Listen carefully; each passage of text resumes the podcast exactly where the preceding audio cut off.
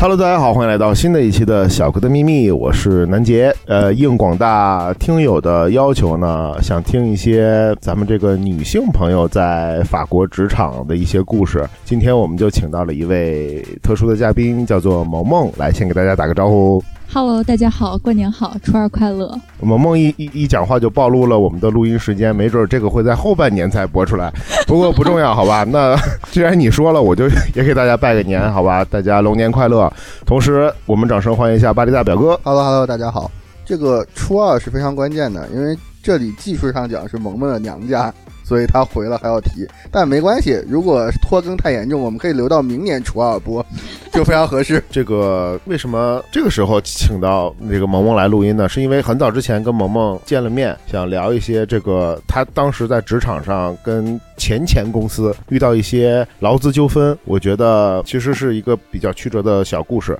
呃，我们当时说等他把这件事情处理完了，然后进入新的公司之后，我们可以回过头来好好的聊一聊之前那家公司的一些。行为啊，还有他经历的这些这些事儿啊，但是之后就一直没时间。结果现在呢，萌萌他又换工作了，对吧？他又要去一家新的公司，并且他决定离开了法国。他可能下周就要离开法国了，所以之后可能很难有机会再录音，甚至没什么机会再见面了。所以我们今天就觉得择日不如撞日，就把萌萌叫过来，我们呃赶紧把这个录了，对吧？正呃正好他现在有比较多的，比之前那一次碰头的时候有更多的故事跟大家讲。我觉得可以先。稍微捋一下，萌萌现在是一种什么状态？就是你已经辞职了，准备入职新的公司了。对，我已经就是发了辞职信，然后发 mail 的信也全都发发过了，然后现在就是等 last day，嗯，下个周的话就是正式入职。OK，就是你，我们也不不便透露更多的具体信息嘛，反正就是你要离开法国，但是也是欧洲的一个国家。去一个新的地方开始新的生活，一个全新的公司这样子。对对，呃，那我们就从头聊起吧。最早之前那个你跟那家呃小公司吧，我们也不说行业，也不说具体公司的名字。那个所谓的劳资纠纷后来是怎么处理了呢？到最后，嗯，其实现在还是在进行时中。因为说实话，我这个人有点拖延症，就是一方面我还能活得下去，另一方面就是确实平时工作比较忙。然后呢，就是在走这个法律流程，但是因为我自己没有找律师，所以一直就是要靠自己准备这些材料。呃，近期又有新的进展，是因为我呃现在就算是刚刚变成前公司的这个公司有一个 HRBP，他是个法国人，他人特别好，然后帮我理清了一下这个思路，我缺少的东西啊，我该走的流程啊，帮我规范化了一下。所以说，嗯，不久的将来吧，可能就是会正式走这个劳动仲裁。对那方不方便跟听众朋友们，因为咱们大概碰过聊过嘛，我大概知道是怎么回事。方不方便跟听众朋友们简单介绍一下？因为这也是过去的事情了嘛，简单介绍一下跟那家公司到底发生了些什么事情？嗯，是这样，那是我第一份工作，就是毕业以后，我其实本心呢是对这个老板非常感激的，因为他帮我就是换了身份。但是这个东西后面还会再再讲，就是啊换身份这件事情。但就是简而言之，就是说这个公司它效益不太好，因为经济危机嘛。然后他其实是不能按时开工资的。但与此同时呢，他会投入很多的钱去做广告啊，或者去做一些呃那个 gest，就是那种打折，然后去吸引一些新的客户。那同时我在每天上班的情况下，他不能按时给我发工资。然后最呃这个情况持续有一年，然后现在是愈演愈烈到我呃最严重，还有三个月的工资是拖欠我。这样其实我是没有办法正常生活的。然后我当时因为也是比较弱小，刚刚入职场进社会，所以我其实是有一点被他就是嗯怎么说呢，profit 就是就是被他欺负了。对，因为他那个觉得你是一个中国人，你不太了解这边的法律，然后呢，他就可以其实是嗯呃有一点欺负你的。嗯，然后到现在为止，我这三个月工资两两个半月吧，因为他在这期间会不不时的会给我打一部分钱，但是。这你这根本就是 nonsense，就是你的工资他不可能几几百几百的给你打，这本来就不合法的，所以到现在为止是有两个多月的工资没有给给到我。对，然后这是现在的一个情况，然后我的解决方式就是我自己选择走这个法国有个劳动仲裁，就是它是保护这个员呃这个职工的，然后我要提供很多很多的材料，然后我要去交材料，还要出庭啊什么的，这是后续的一些事情。然后我现在是在搞这个事情，然后包括中间他还有给我发过一封信，发过一封邮件，就说我对他造成了什么污呃污蔑呃诽谤罪啊诽谤罪。然后呢，我专门找了我前公司的法务去咨询这个事情，我们的法务就说他看了一眼，他说首先这个东西它是从网上就是复制粘贴的，它的整个那个那个 Word 那个那个那个字体都不一样。然后他找了一些什么什么，呃，很严重的条款，是为了来吓唬你。他说这个其实对你是造成一种精神损失和他一种一种，嗯，恐吓。他如果他再有这样的行为的话，其实你是可以报警的。然后我就没有再理他了。嗯，这是大体的这样一个情况，反正是非常恶劣了，非常恶劣。方便透露一下这家公司的体量大概是有多少人的员工的公司呢？不到十个人。不到 OK，不到十个人的小公司。那当时你签的这个劳动合同是？一种什么样的合同？是长期的劳动合同，是 CDE。OK，嗯，所以他依然呃出现了这种拖欠工资的情况。对，因为从你讲述的这个故事听起来，这个公司就透着一种不正规，看上去非常的，它非常的不正规，非常的不正规，就会让我们担心你的这个签订的所谓劳动合同是不是也会有一些问题？哦，这个倒是没有问题，因为他已经这个这份劳动合同已经帮我拿到了法国的身份。然后这个这个点为什么我刚才说想要压住再讲呢？就是因为后来他在跟我谈判的时候，他就拿这个事情来跟我讲。他说是因为我就是幸亏是因为我你才拿到你的法国身份。然后我马上就说不是因为你，是因为我在工作，我在你公司工作我可以拿到身份，我在别的公司工作我也可以拿到身份，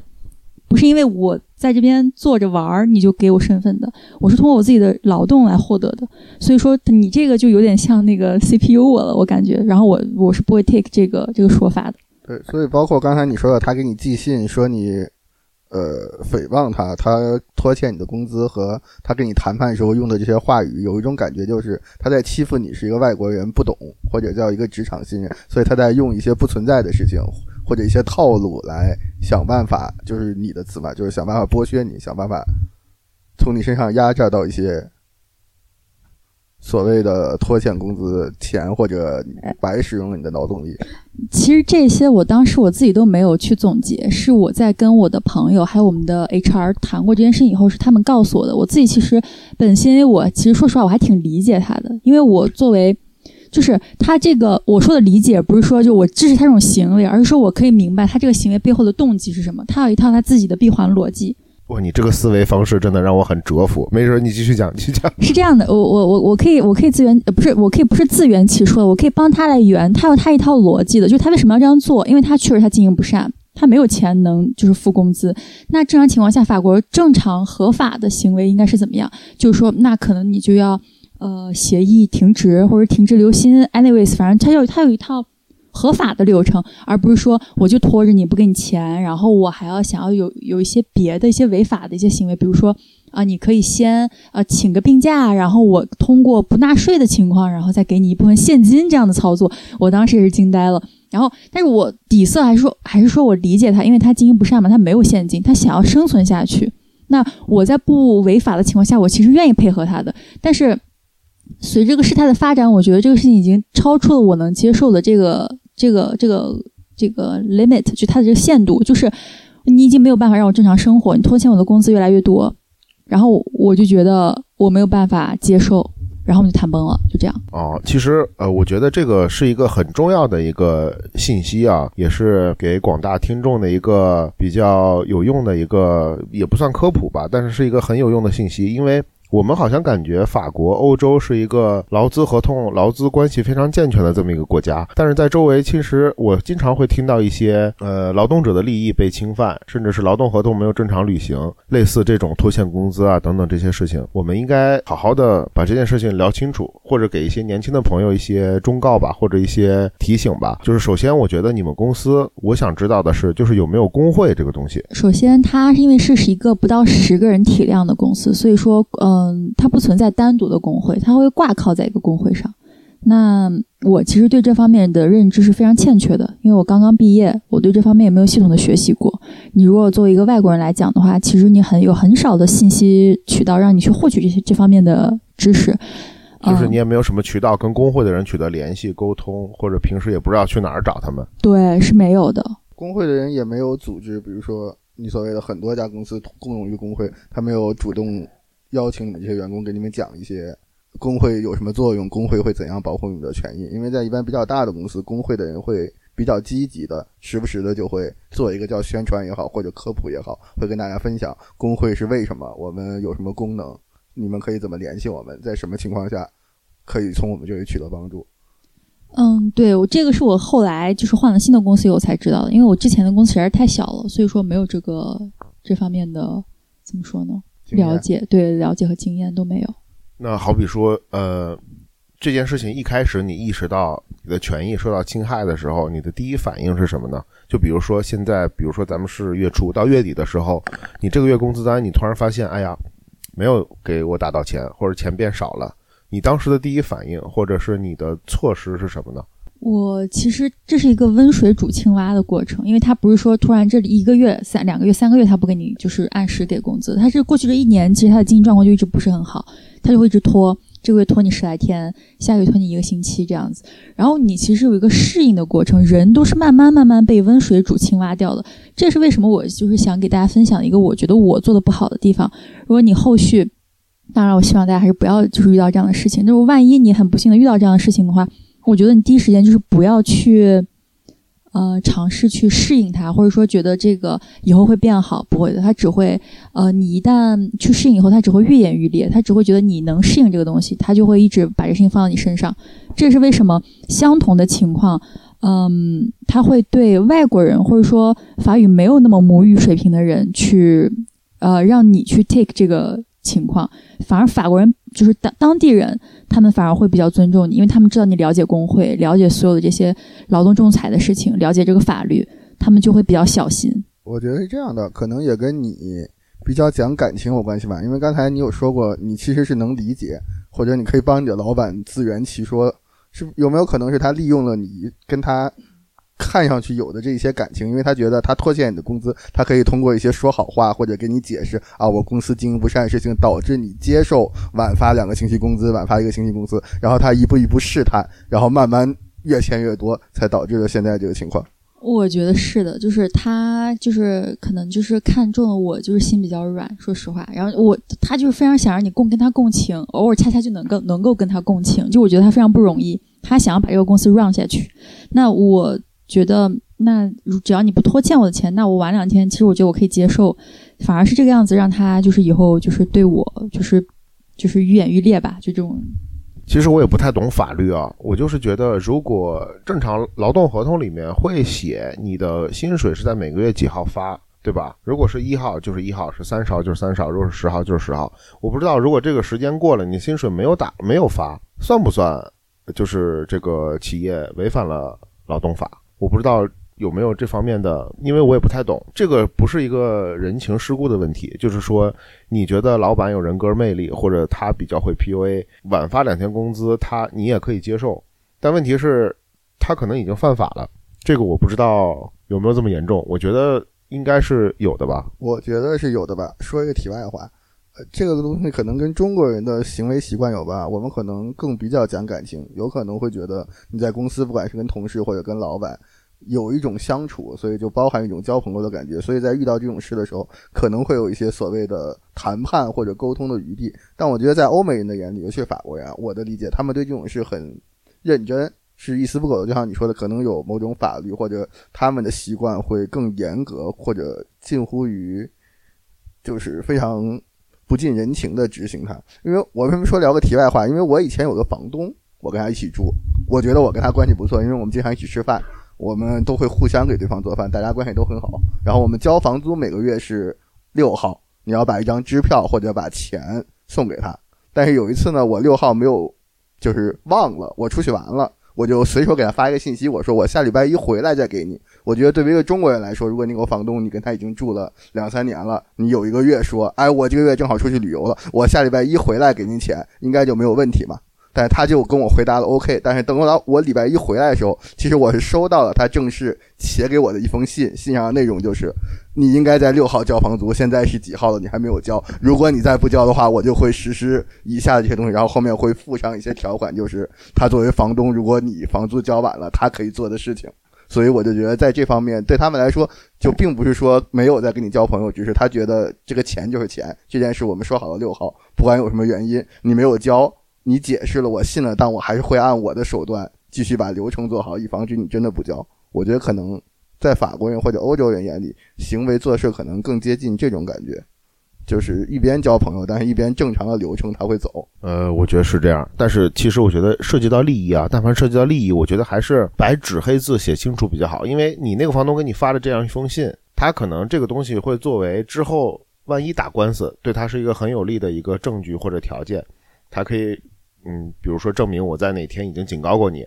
我给你发了这一系列的这个官方的信件，然后之后打官司的话，他就说哦，我可以把这个当做证据，我到时候可以起诉你怎么样怎么样。我觉得他在保护自己的利益，无可厚非。但是可能你就像你说的，站在中国人的角度，可能人情比较更重要一些，就是往后推一推、拖一拖，或者通融通融，这些事情都有可能发生。但我觉得，既然咱们在法国生活嘛，对吧？涉及到个人利益，尤其是钱这方面、劳资关系啊什么，包括交房租啊，一旦你感觉感觉到自己的利益受到了呃侵害，你最好还是该写信写信，该发邮件发邮件，留下一些痕迹吧，保证之后万一撕破脸要去打官司。你有最好有一个证据或者一个什么东西，我觉得这是一个很好的习惯。我觉得年轻的听众或者比较习惯国内也不是国内吧，就是咱们中国人情世故这一套东西的听众，可以试着去通过这种硬性的有痕迹的方式来更好的保护自己。我觉得是这样子。对我们说回萌萌的问题，所以在你第一次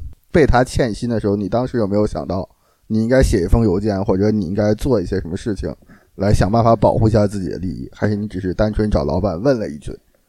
我写过，但是呢，他是一个非常非常特殊的人，就是他，嗯，马上就把我叫到办公室，说这种事以后就不要再写邮件给我，说如果你再写邮件给我的话，那你就不用来上班了。他当时非常强势的，我当时很震惊，但是我当时我自己隐忍的原因是因为我觉得我的身份还没有办下来。我觉得这份工作对我很重要，而且我需要就是澄清一个点，就是这个老板对我来讲完全没有任何人格魅力可言。我之所以对他容忍，是因为我觉得还是说作为中国人的那种人情的那一套。因为我在国内长大嘛，我觉得既然你虽然你是帮人家工作是不错，但是呢，确实是因为这个公司你把身份换掉了，所以我其实心里就是我的底色是有一份感恩之心在的。所以我觉得如果他有什么地方就是做的可能没有那么合规的时候，我愿愿意去给他一点时间，让他去回到正轨。这是我最开始接受他薪资发放迟到的一个，就是最底层的原因。不是说我性格也也确实我性格刚开始刚入职场嘛，你多多少少会有些怯弱，就是有一点怯生生的。但是我其实我不是一个胆怯的人，包括现在我就非要跟他刚到底。其实你说多少钱呢？虽然不多，但是呃虽然不少，但是也确实没有到那种就是我一定非要跟你对簿公堂的那个程度。但是我现在就是觉得，呃，什么东西黑就是黑，白就是白。如果你你这样的话，我其实是一个吃软不吃硬的人。你可以跟我讲道理，你有你的难处，但是如果你要就是。我觉得是你自己发心是坏掉了，就是你明明有这个钱，或者说你怎么样，你还要就是莫须有的告我说诽谤你的话，那我们这个事情就要刚到底了，这就没有什么人情可讲了。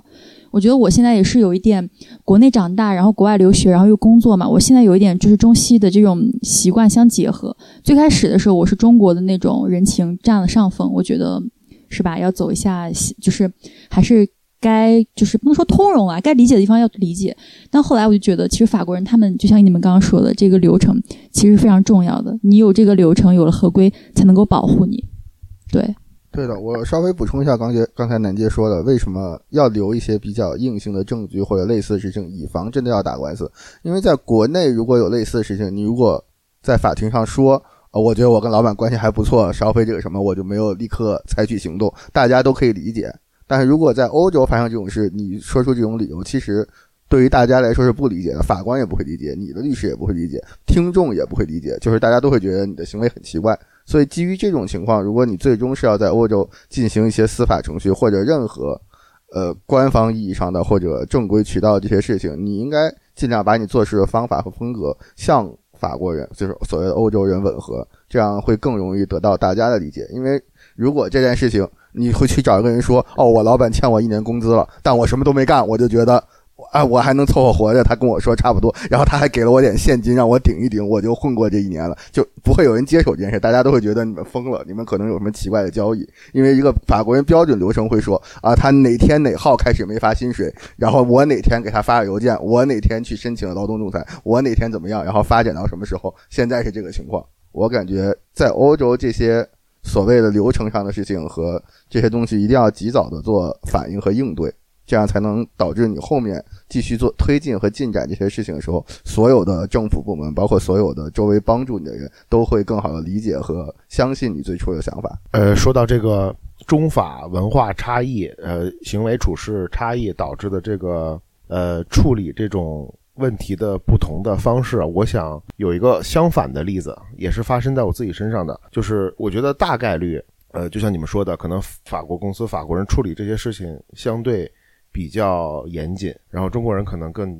讲人情一些，但是呃，也不完全是这样，因为。之前我工作的一个法法国公司确实有一系列的神操作，也是让我非常的震惊。当时呢，我们谈完的结果，我就直直接说结果吧。他把我开掉，他不用给我付那个赔偿金，表面上，然后我呢之后也会得到我的失业金。但是他给了我，当时那个公司我强调一下，是一个正规的法国公司，有一万一千人的体量，是一个在业界还是比较有名。不能说名字。我当时想法就是，因为我也开始在找工作什么的，我也比较年轻，那时候我就有一种富贵险中求的这种想法。这个我不知道能不能播啊，反正我觉得 对我来说是一个非常让我惊讶的事情，因为我进去的时候我觉得它是一个非常，但是我离开它的时候，所以我也不知道怎么讲。刚才说到，所以在这边走流程的时候应该更认真、更仔细一点。今正争取按照这个欧洲人走流程的方法，所以说回萌萌，当年第一时间没有找工会的介入，自己也没有找所谓的劳动仲裁。那你坚持了一年之后，现在刚才有讲让你撕破脸生气的原因是他给你发的信说你诽谤他，他不但不想给你钱，还要倒咬你一口。但对他其实有个小小的故事前提，就是说我一直之前在给他打电话。其实我刚入职第二个公司的时候，我其实非常非常忙的，我也没有时间去要钱，我只想把我现在这份工作做好。但是你就随着时间的推移，你觉得他就渐渐把你给淡忘掉了，这个钱呢好像就要不给你了，我就会时不时打个电话问一下。之前是一个月打一两次，后来是一个星期打一次，再后来是我一天打了八个电话没有人接，然后我就有点生气了。我觉得，嗯，就是这个事情它就开始变味儿了，不是说你有没有钱给我的一个问题，是你连我电话都不接，这个事情就是感觉是一个态度的问题。所以我就嗯给他留言，我说嗯反正你们也不接电话，那我就要在你们这个呃你们的那个评价网页上写我自己的故事了。然后我写了那个留言以后，马上第二天就给我打电话，疯狂的给我打电话，然后给我解释。然后我接了一次还是两次，我跟他说我说我我觉得我们没有什么好聊的，除非你把钱给我打到我的账上，不然的话这个这个评论我是不会删掉的。然后我就觉得非常讽刺，就是你的电话是能打通的，你也有时间给我打电话，只是说问题就在于有没有触碰到你的利益。在我没有留这个言之前呢，你是没有什么，嗯，怎么说呢？你感受不到这种伤害，因为这对你来说没有没有损失，你只是一个欠钱的人，欠钱的人都是大哥，是吧？但当我留了这个言以后，你的其他的潜在的客户看到了你的利益受到了损失，你就像疯了一样来找我，我觉得人性真的非常讽刺。然后他这样的一个反应也让我更加坚定了，就是我一定要跟他，会把他告到底。就是不是你有些事情不是你做不到，只是你不愿意做，比如说打个电话这种事情。后来开始给我打电话发信息，我说了，如果你不给我打钱的话，我们没什么好聊的。然后他开始给我发各种各样的信息，我就把他拉黑掉了。然后呢，才衍生出来了以后，他给我写了写了一封邮件，上面写说你已经触犯了什么什么诽谤罪。我当时真的是笑了，我觉得人性竟然可以这么恶，那我没有办法了。我本来想给彼此都留一点好聚好散的这种可能性，那既然这样的话，那我也没有必要就是在把打温情牌了。然后我就决定走这个劳动仲裁。然后我这个事情其实我有点小小的感慨，我想先说一下，怕一会儿忘记。就这个事情，其实我想分享给大家的原因，不是说我我要去骂这个公司，我要去泄愤。其实我觉得这个事情，其实在我人生的长河中，它会是占一个非常非常小的一一个一个一个一个比例。那这件事情，我想说出来，就是想让大家就引以为戒的点，就是。啊，不光是嗯，不管是中国人的这种人情的这种关系，还是说法国人这种非常走合规的这种思维方式，我觉得其实都有道理的。但是最重要的就是你要看他的本心，他的出发点是什么。其实这个法国人最开始他真的就只是他实在是转不动，他就是没有钱给到我。那我觉得我走中国人那一套理解的那个那套人情牌是没有问题的。但后来就变味儿了，因为他有钱，他可能不想给我，因为我已经离职。他又觉得我不太懂当地的法律法律法规，他就想要欺负到我头上，这个事情就变味儿了。那同样，我就要用再用法国的这套程序去去维护我自己的权益，我觉得是没有问题的。但这并不代表我之前用中国人那套体系去对他是错的，就是代表我没有人情味儿。我觉得最重要的是，你要去判断，就是这个人他到底是真心是真的有问题、有困难，还是说他就是想要狗你、想要欺负你、占你的便宜。你判断好了以后，你再决定你是要走人情这一套，还是要走法律法规这一套。我觉得这个是非常重要的，因为有些人他确实是真的非常非常难。如果你上来就开始跟他走法国这一套，其实我说实话，也确实是有点不近人情。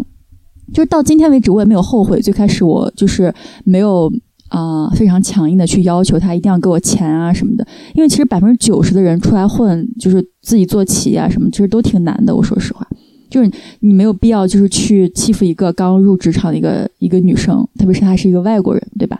然后她当时录用我，其实我也觉得她并不是想要跟我为敌，她还是想要让我好好跟公司工作，我们一块儿合作，然后达成共赢的。所以我觉得，嗯，最重要的就是你自己有一个评判的标准吧，就是他到底是为什么这样对待你，你判断清楚了以后，再拿出相应的应对策略，我觉得是比较有智慧的。嗯。我觉得萌萌的这种想法其实真的很让人佩服。我觉得今天其实很少有人作为一个劳动者，愿意且自己的利益受到伤害的情况下，愿意站在资本家的角度去思考问题。因为可能我不知道这么说是不是有点过分，但是我觉得从人性层面讲，资本家和劳动者就是利益冲突的两伙人嘛。资本家肯定要尽可能的去剥削，尽可能的利益最大化嘛。劳动者肯定是要尽可能的去从资本家那里为自己争取利益嘛，对吧？所以你在利益受损的情况下，还能站在资本家的角度为他去思考，我觉得这是一个非常先进的想法，值值得提倡，值得提倡。但是只是从人性角度，对吧？那资本家们希望你们也能多为劳动劳动者去思考，站在劳动者的角度，这样可能世界会更美好。但是具体到你的这个钱啊、工资啊、一些待遇啊，我觉得我还是比较提倡咱们有一说一，对吧？就是明着来。因为人情，我觉得在这种劳动劳资的关系里面，我觉得是非常靠不住的。对的，我也有很多感慨。我觉得谁如果能找到萌萌当女朋友，应该会过得很不错。在说到好聚好散的时候，我一直没有听懂我们在聊讨薪还是在聊怎么跟前任分手这个曲折故事。我觉得包含了过多的感情了。我觉得其实也可以是一件事嘛。那我们就聊一下，顺便聊一下萌萌是怎么跟前任分手的，也不错吧，对吧？或或者有没有可能这个八个人的公司的老板就是前任，所以这个讨薪过程那就那加上那也是。那也是不必。虽然我是一个女明星，sorry，开玩笑。那个我首先我这个前公司这个老板他是一个六七十岁的老头儿，所以说就就非常合适，不是的，就是我是说这个是一个非常单纯的，就是一个劳动雇佣的关系是这样子的。然后我我我的意思是说，这个故事里夹杂了太多感情了，因为在可能我们在这边待久了，在我们的理解里，欠薪水这件事，包括你说的，我能理解他，他有钱，这不是他没钱给不出我，然后我不喜欢他是因为他有钱了，他就是不想给我，所有这些转变，我觉得。要么就是你臆想的，要么就很奇怪，因为可能在我和南杰眼里，他作为一个开公司的人，他再没钱的时候也不会差你那一点公司工资，所以有可能他不给你工资，甚至招你进来，所谓的招一个外国的女生，一个刚入职场的小姑娘，可能本身就存在着在你身上更容易压榨和更容易欺负你的感觉。所谓的公司没钱，实在发不出，可能都是一些说法。而且我觉得，即便他真的没有钱，我愿意相信我的人性也有美好的一面，我愿意相信那个老板他真的没钱了。但是我觉得可能也有相对的措施跟一些条款来应对他这种情况。就是我现在真的没钱了，但是我有这么个员工，我给他发不出工资，那我该怎么办呢？他应该去有一些流程去遵守。但是我觉得核心问题是，他不想给你，他发不出工资，但是又同时想继续来就是占你的便宜，就是继续用你，对，为他继续为工作。对，继续来用你这份劳动力，我觉得这里就是他比较贪心的地方吧。对，是的，这个我不否认。而且，直到他欠薪之前，这这一系列的这事情发生之前，其实我就已经非常呃清楚明白我们之间的这个雇佣关系的交易。就是我知道这本来就是不对等的。就比如说刚才像表哥说的，我是一个外国的女生，然后我不太了解这个法国的这个就业市场，然后呢，我工作非常辛苦，然后。嗯，工资相对来说，我觉得刚入职场嘛，也不是很高。那我为什么会去 take 这个合同呢？接受这个合同呢？就是因为我觉得我有我想要的东西，包括我现在换工作啊，我现在的职业规划也是这个样子的。当你有你想要的东西的时候，你就会专注在你想要的这个东西上面。那所有的东西都是明码标价的，你人生中所有的东西都是，比如你要读书拿学文凭，那你就要挑灯夜战，对不对？那我现在也是这样的，就是我觉得我有我想要的职场的目标，那可能它的代价就是工资会低一点，然后老板可能会压榨你一点，但是我得到我想要的，比如说上一份工作，我想得到的就是我的身份，那我现在换到了工签，那我就得到了我想要的东西。那你得到这个东西以后，那你必势必就要付出一些东西。那我在这份工作里失去的就是可能是老板相应的尊重，或者说合理合理的工作时间，还有没有就是按时的发薪水，对吧？这是我付出的东西，这是标标上的价格。同样，我之后换到第二份工作，那又又有我想要的第二样东西，就是之后我其实我职业规划上的每一步，我其实都是有我自己想要的东西的。所以说，我觉得。嗯，虽然嗯有不公平在，肯定都是不公平的嘛。就像你们说的，这个资本资这个资产阶级是跟这个劳动者他是是对立的，这个我我是非常同意的。但是你只要自己心里有个 deal，有一个有一个你能认可的点，其实我觉得这个就你还挺怎么说呢？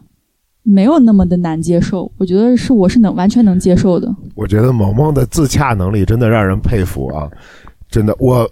没问题，没问题。其实你也说到了嘛，后来你就很快找到了第二份工作嘛，所以其实这个事情，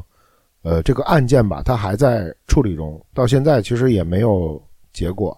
就其实你还是就打引号的被坑了嘛，就不打引号，你就是被坑了嘛。对，被坑了两三个月工资是这样。其实，嗯，你说的其实你得到了你想要的，但我我就多说一句啊，其实你可以去得到你的身份，也可以不差钱。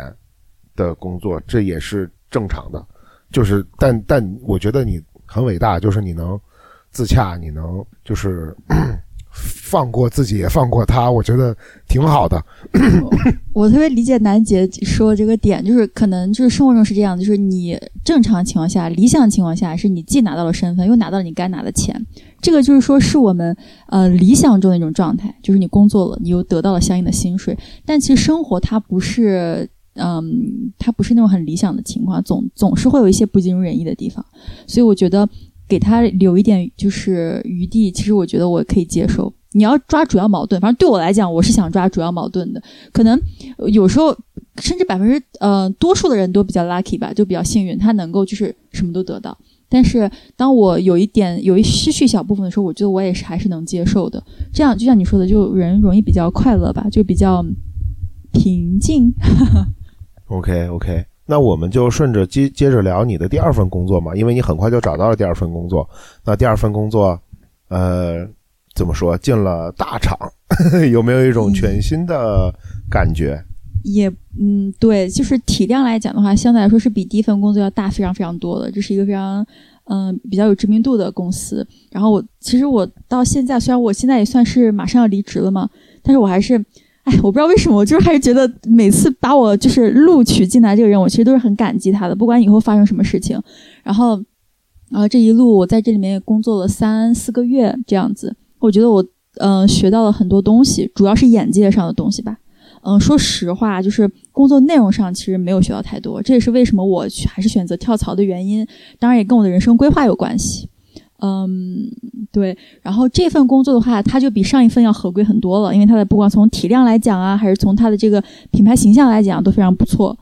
嗯，咱们不说这个企业名字啊，但是也是某知名大厂，对吧？也是一个很大的公司。然后当时就跟我们讲讲吧，你的这个入职经历啊，因为你在前一份工作的这个劳资纠纷当中，当时我感觉那一次第一次见你的时候，你也是比较着急。比较纠结，也是比较心情也不是很好那么一种状态，那你就很快的获得了面试，然后拿到了 offer，然后就开始了新的，是不是也因为是你很快的得到一个更好的平台、更好的工作，也对你放下那个劳资纠纷那件事情也很有帮助？嗯，首先我要说我没有想要放下，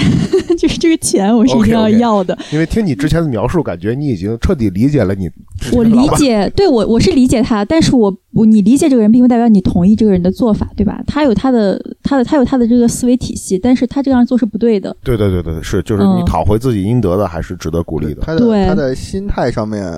过去了，就是他已经平静的、不生气、不发怒的面对这件事，但是钱是必须要回来的。对，就该干嘛干嘛，但你没必要跟他生气，因为他有他自己的逻辑思维方式嘛，每个人都有每个人的立场。所以说我理解他，但是我不并不想就是去纵容他或者是放纵他。我该是我的东西，我必须要要回来。嗯，就是这个点。然后我再回答一下南杰的问题，就是，呃，确实很快的拿到了第二份工作，其实我是非常非常开心的。然后其实嗯，我不太想讲那么假大空的东西，但这确实是贯彻我整个人生到现在为止的一个非常大的一个价值观，就是我是一个非常感恩的人。因为我觉得很多东西不是理所当然会发生的，就是你上一份工作不太。顺心，那你马上有第二份工作，嗯，就是走到你的面前，我觉得你是需要感恩的人生中。然后我特别开心，所以就是，嗯，呃，我进这份进这个公司的时候，我就觉得我一定要就是非常珍惜这个工这个工作机会，然后好好的努力，好好的去呃成长，这是我进这个公司的一个心态。说到感恩，有没有可能需要感恩的人是你自己？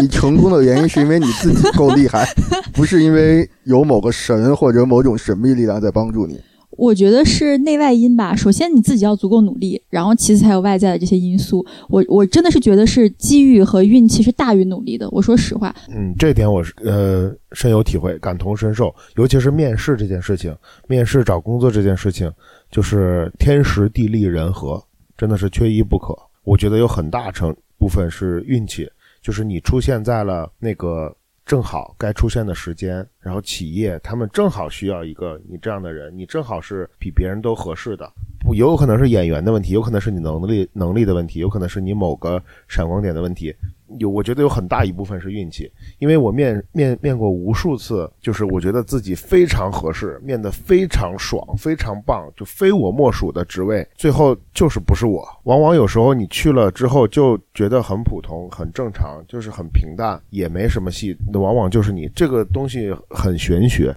我觉得说不准。你说的正是不玄学的地方。